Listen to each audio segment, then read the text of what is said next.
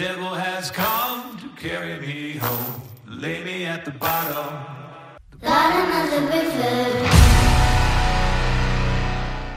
Vamos iniciar então a nossa sequência de perguntas, começando pela pergunta do Ricardo. Professor Daniel, precisa de incorporação igual o calcário?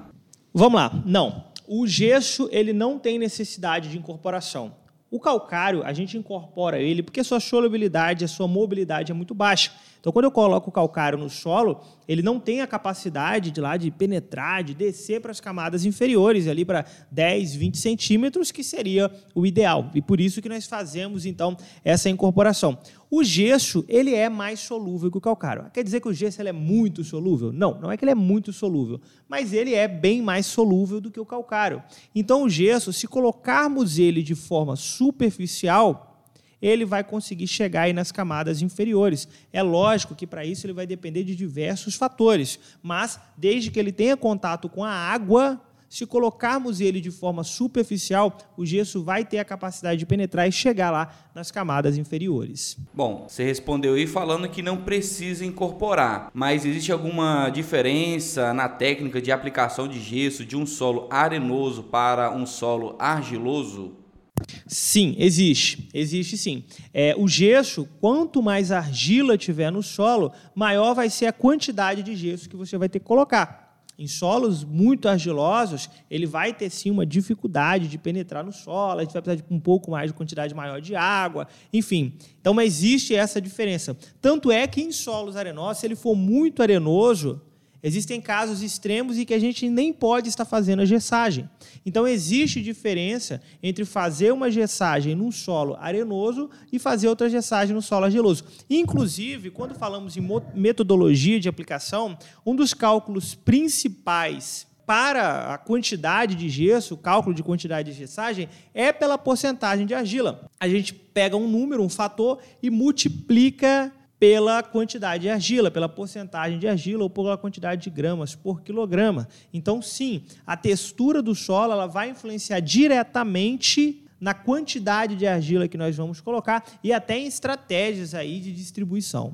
Vamos então agora para a segunda pergunta do Alexandre. Professor Daniel, você considera a efetividade da eficácia das estados na correção de solos sódicos? Pergunta muito interessante. Isso chega todo o tempo, né? Direto tem alguém perguntando é, sobre a aplicação de gesso voltado à retirada de salinização. E é um caso interessante porque o gesso ele pode ser sim utilizado é, para tentar diminuir a salinização do solo. Mas calma que isso é, existe um processo, existe uma metodologia para que seja feita.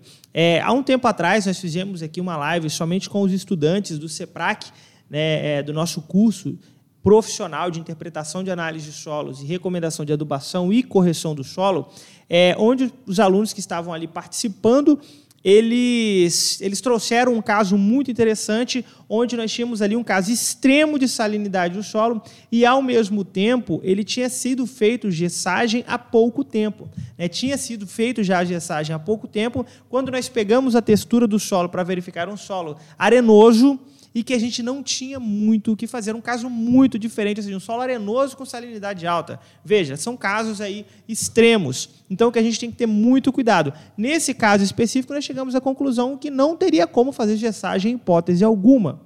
E acredite, retirar a salinização do solo é algo muito complicado, é algo muito difícil. Existem algumas metodologias em alguns países é, que já trabalham com essa tecnologia há mais tempo, em que eles já utilizam ali algum tipo de substâncias, algumas ferramentas é, tecnológicas que retiram um pouco desses sais. Mas aqui, para a gente no Brasil, é extremamente caro. É extremamente caro. Então, retirar a salinização do solo é algo complicado. Eu sempre costumo dizer o seguinte Gessagem, dá para fazer? Dá. Com cuidados e critérios. Existem cálculos para que isso seja feito. Não é que o gesso vai resolver a questão de salinidade. Não. Mas, através da ação do gesso, a gente consegue alguns processos de dissociação dos sais que vão facilitar a lixiviação dos mesmos. Então, assim, existe sim a metodologia de utilizar o gesso para ajudar na dessalinização do solo, mas tem que ter muito cuidado e muito critério, porque caso contrário, ele pode ser mais prejudicial do que benéfico. Eu sempre costumo dizer o seguinte: olha, é, se você está no fundo do poço, para de cavar. Essa é a primeira coisa para quem está trabalhando com solos salinos. Primeira coisa, para de salinizar para de salinizar. Isso você faz através da sua análise de água, você faz a sua análise de solo, extração de solução do solo, verifica como que estão os índices. Na hora de estar fazendo a sua adubação, evita ao máximo os insumos que têm o índice salino alto. Enfim, para de salinizar o solo. A partir daí, então, a gente vai entrando com algumas práticas através da gessagem. A própria matéria orgânica, em, algumas, em alguns casos, pode ser benéfico, as culturas que nós vamos estar utilizando, rotação de cultura, enfim, nós vamos entrar com alguns manejos que podem ser benéficos, mas a gessagem ela pode contribuir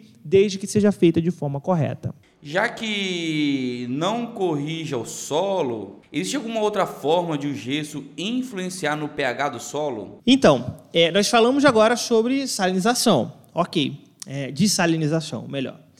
Quando falamos em utilização de gesso, tem que entender que não é função do gesso modificar o pH, longe disso. Se você está utilizando a gessagem é, com o intuito de corrigir o solo, quando falamos aqui em pH, esquece, não é função do gesso. Mas o gesso ele reage do solo de diversas formas diferentes. E uma dessas formas de reação do sulfato no solo pode ocasionar liberação de hidroxilas e quando acontece a liberação de hidroxilas, a gente diminui o pH. Mas calma, é muito importante que você analise isso de forma correta. Por quê? Você não pode contar que o gesso vai modificar o pH do solo, porque ele não vai fazer isso de forma direta. Isso pode acabar acontecendo de forma indireta, por conta da liberação de hidroxilas e até mesmo quantidade de cálcio ali no solo. Mas não é função do gesso corrigir o pH do solo. Então você jamais pode contar com isso. A gente fala que tudo em excesso é prejudicial. Acontece da mesma forma com gesso? Ele em excesso é prejudicial, professor Daniel? Pergunta agora do José. Sim, o gesso pode ser muito prejudicial se utilizado de forma incorreta, principalmente quando falamos em excesso. Temos que ter muito critério na utilização de gessagem. Vou citar alguns motivos principais. É, uma das formas de reação do gesso no solo é quando o sulfato ele ocasiona ali a troca iônica. O sulfato ali presente no gesso, que não mais vai ser gesso, né? Ele vai ter carga negativa e ele vai estar fazendo algumas ligações com alguns cátions, principalmente o alumínio. Na verdade, é essa é a nossa principal intenção, que haja o cancelamento de cargas, a carga negativa do sulfato com a carga positiva do alumínio.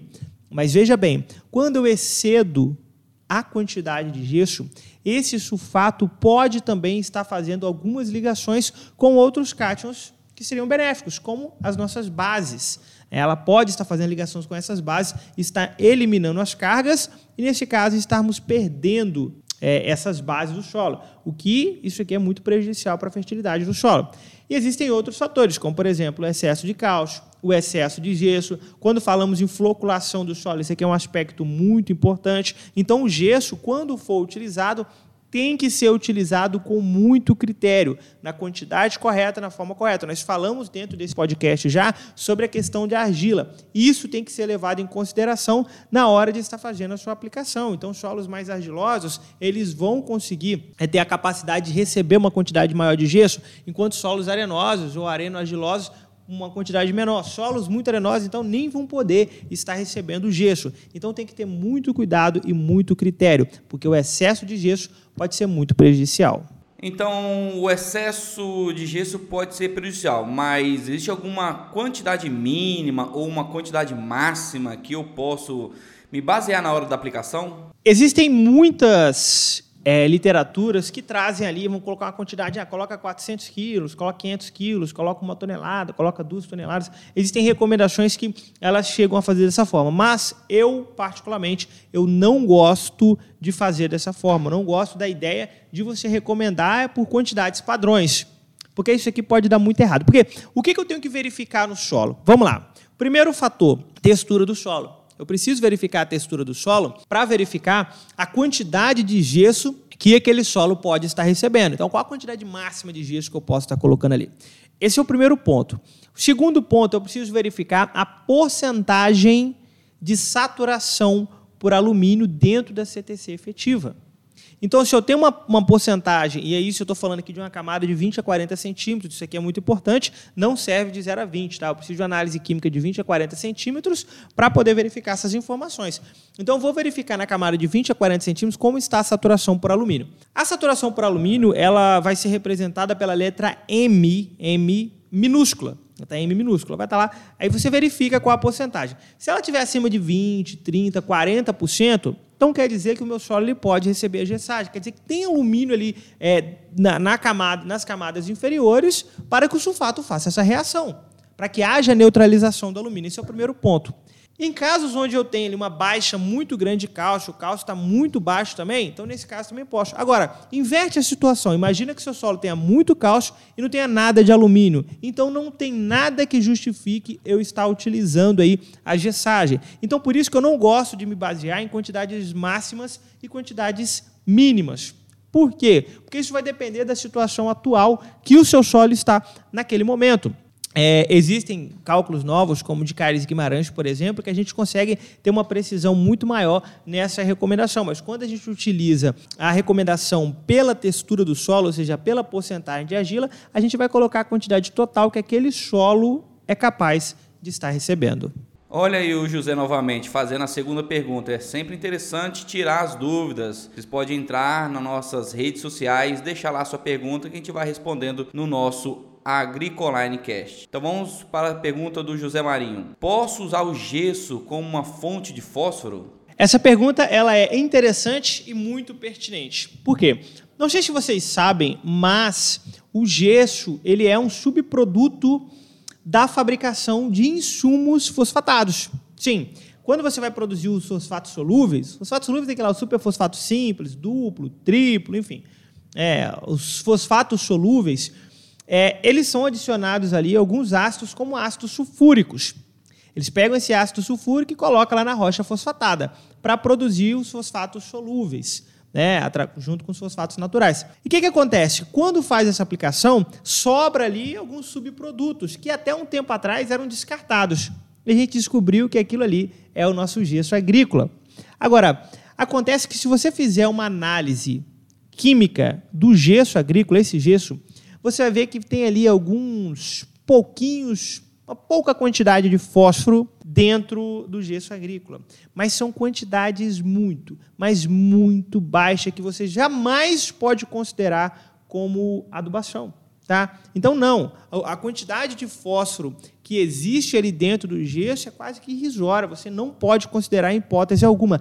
Existiu algumas pessoas que logo quando a gente começou a utilizar o gesso em escala, que começaram a vender como gesso fosfatado.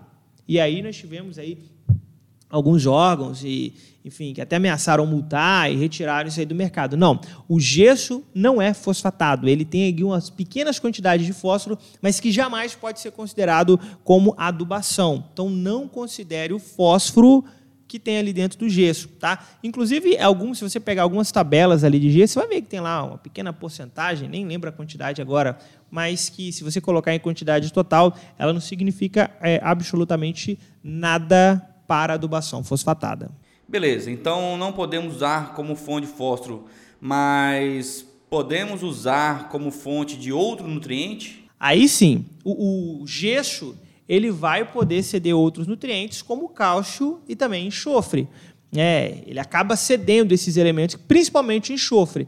É, possivelmente quem trabalha aqui com recomendações já percebeu que a gente não utiliza lá uma adubação enxofrada, isso não existe, né? É, apesar de que a gente utiliza alguns sulfatos, mas não é necessariamente é uma adubação para enxofre. Então, existe um momento muito interessante em que a gente pode colocar o enxofre no solo, que é quando a gente coloca o gesso e aí ele acaba cedendo o enxofre. Mas muito cuidado também. Por quê? É, apesar de o gesso ceder enxofre, você não pode colocar o gesso com o intuito apenas de ceder enxofre. Você tem que colocar o gesso para poder neutralizar o alumínio em profundidade, melhorar o sistema radicular em profundidade. Consequentemente, você acaba cedendo enxofre. Então, você pode aproveitar a gessagem para ceder enxofre. Agora, se não há necessidade de gessagem, você não pode colocar o gesso por conta do enxofre. Entende? Isso aqui é um ponto muito importante. Mas sim, ele acaba cedendo cálcio e vai ceder também o enxofre no solo. Vamos então com a pergunta agora do Gustavo. Professor Daniel, o gesso deve ser aplicado em área total no caso da cultura do cafeeiro? Não só do cafeeiro. A gente, a recomendação correta mesmo de gessagem é que seja feita em área total, tá? Distribuído em área total. Eu já expliquei aqui é, nesse podcast que não há necessidade de você fazer a incorporação. Então, isso aqui é algo bom, né? que diminui ali o custo de hora máquina, nossa mão de obra, facilita a aplicação. Então, no geral, faça sempre em área total, independente se é para uma cultura perene como café, se é para uma cultura anual, se é para hortaliça, se é para pastagem, não importa. Faça sempre em área total, bem distribuído em momentos estratégicos. Então, sim, é, independente para qual cultura você está fazendo, o ideal é que você faça em área total. E veja que é para distribuir o gesso no solo, você já vai ter o gasto ali de mão de obra inicial. Já que você vai fazer isso, e pelo preço e custo do insumo, vale muito a pena você estar fazendo em área total. Levando em consideração que o nosso intuito principal é que esse gesso vá para as camadas inferiores melhor é aquele ambiente radicular em profundidade. Então, o ideal é sempre fazer em área total, bem distribuído. Vamos então para a nossa penúltima pergunta, que é do Igor. Posso fazer a gessagem intercalada com a calagem ou ambas devem ser feitas ano a ano? Vamos lá. É preciso entender o que você está querendo dizer como intercalado. Se você está querendo dizer intercalado, é, se eu fiz a calagem, depois vou fazer a gessagem, tudo bem, tá? Aí você vai poder fazer. Ou seja, fiz a calagem agora, e aí eu vou esperar um tempo, e depois a gente pode até falar um pouco sobre esse tempo, e faço a gessagem. Agora, se você está querendo dizer intercalado com coloca a calagem, o calcário e coloco junto a gessagem, eu não recomendo fazer dessa forma. Por quê? Primeiro que o calcário, e eu acho que alguém até fez essa pergunta também, o gesso não tem a capacidade de levar o calcário para as camadas inferiores. Então, é, já descarta isso. Segundo, a reação do gesso é muito melhor quando o calcário já reagiu no solo, ou seja, quando nós já melhoramos o ambiente ali de 0 a 20 centímetros. Então, a reação dos sulfatos, no geral, a reação do gesso, ela é muito melhor. Entende? Então, eu não recomendo que você faça a calagem e a gessagem juntas, apesar de que essa é uma recomendação que muita gente faz e muitos produtores utilizam. Você acaba tendo um custo de mão de obra maior. Agora, um ponto importante é que que o calcário, você, se você está fazendo antes do plantio, você vai ter que incorporar ele no solo. Se você colocar o calcário e o gesso junto, você vai acabar incorporando o gesso junto também. Então, não é legal. O ideal é sempre fazer o seguinte: faz a calagem, depois de uns dois meses você faz gessagem. E aí você pode até partir do princípio de que, bom, vamos supor que você fez a calagem hoje e você vai plantar daqui três meses. Você pode fazer a gessagem lá uma semana antes do seu plantio. Tá tudo bem, você pode fazer. Então não tem necessidade de estar fazendo junto. Eu, particularmente, não gosto da ideia de fazer calagem e gessagem ao mesmo tempo. Para a gente finalizar nossa sequência de perguntas do Agricoline Cast, vamos então com a pergunta do David. O que primeiro aplicar, gesso ou calcário? Quem carreia quem para as camadas? Bom, vamos lá. É, como eu já respondi, né, como eu já comecei a falar, ninguém carrega ninguém, né? Ninguém. O gesso não. Muita gente fala, ah, o gesso ele tem a capacidade de pegar o calcário, jogar ele para baixo. Não. É cada um no seu quadrado. O calcário, se você colocar ele ali e não incorporar, ele vai descer para algumas pequenas camadas ali, 4, 5, 6 centímetros de solo. Mais do que isso, não. É lógico que eu estou falando aqui num período de dois a três meses, que é o tempo de correção, certo? É, dependendo de como estiver o seu solo, o sistema radicular, com o passar do tempo, você pode até ter uma movimentação um pouco maior do calcário, mas isso aqui já passou do período que a gente precisava de correção. Certo? E o gesso não. O gesso você colocou ele de forma superficial, com uma boa quantidade de água, ele vai descer para as camadas inferiores. Então, no geral, aplique primeiro o calcário, faça a calagem bem distribuída, bem incorporada. E você vai fazer o gesso só depois. Como eu falei aqui, na, expliquei um pouco na, na, na pergunta anterior, o ideal, o ideal mesmo é que se você, você vai precisar de dois a três meses para fazer a correção do solo estou falando aqui de calagem, né? porque isso depende do seu PRNT que você está utilizando, mas de dois a três meses. Então, se você fez a calagem hoje, daqui três meses você vai fazer o plantio. Então, a gessagem ela pode ser feita semanas antes do plantio, sem problema nenhum. tá? Sem problema nenhum. Você pode fazer em área total depois, duas a três semanas é, antes do seu plantio. Até uma semana antes do seu plantio também não vai ter é, tanta diferença. Agora, essa ideia de que o gesso tem a capacidade de pegar o calcário e levar para as camadas inferiores não existe. A gente já comprovou isso de diversas formas que o gesso não tem essa capacidade. Por questões de ligação química, é por questão de estrutura, formato, enfim, não tem essa capacidade de pegar o calcário e levar para as camadas inferiores. Chegamos ao final, então, de mais um episódio da segunda temporada do Agricoline Cash. Hoje, falando aí sobre gessagem. Separamos aqui algumas perguntas interessantes dos nossos internautas, das pessoas que nos acompanham aí nas redes sociais é, e também participam de alguns de nossos cursos ou treinamentos. E é o seguinte, se você chegou até aqui, é porque você é uma pessoa que realmente tem interesse em absorver conteúdos muito mais densos. Mas acredite, existem várias pessoas como você. Então, se você está ouvindo por alguma plataforma de podcast, compartilhe essas informações, compartilhe esse conhecimento, esse conteúdo com o máximo de pessoas possível. É um conteúdo gratuito que disponibilizamos para você.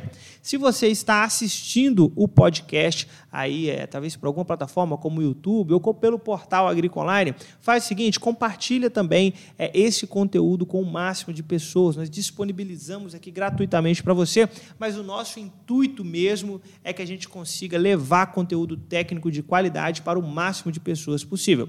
E vale lembrar o seguinte: se você tem interesse em se especializar, se tornar um profissional referência na sua região, hoje a Agricoline tem dezenas de cursos, todos 100% online, com certificado, com suporte para você retirar todas as suas dúvidas, tanto da área vegetal, área animal, de agricultura de precisão, de irrigação, enfim, temos vários cursos que vão fazer com que você se torne um profissional referência na sua região. Quer conhecer os nossos cursos? Acesse www.agricoline.com.br. Muito obrigado pela sua participação e até o nosso próximo episódio.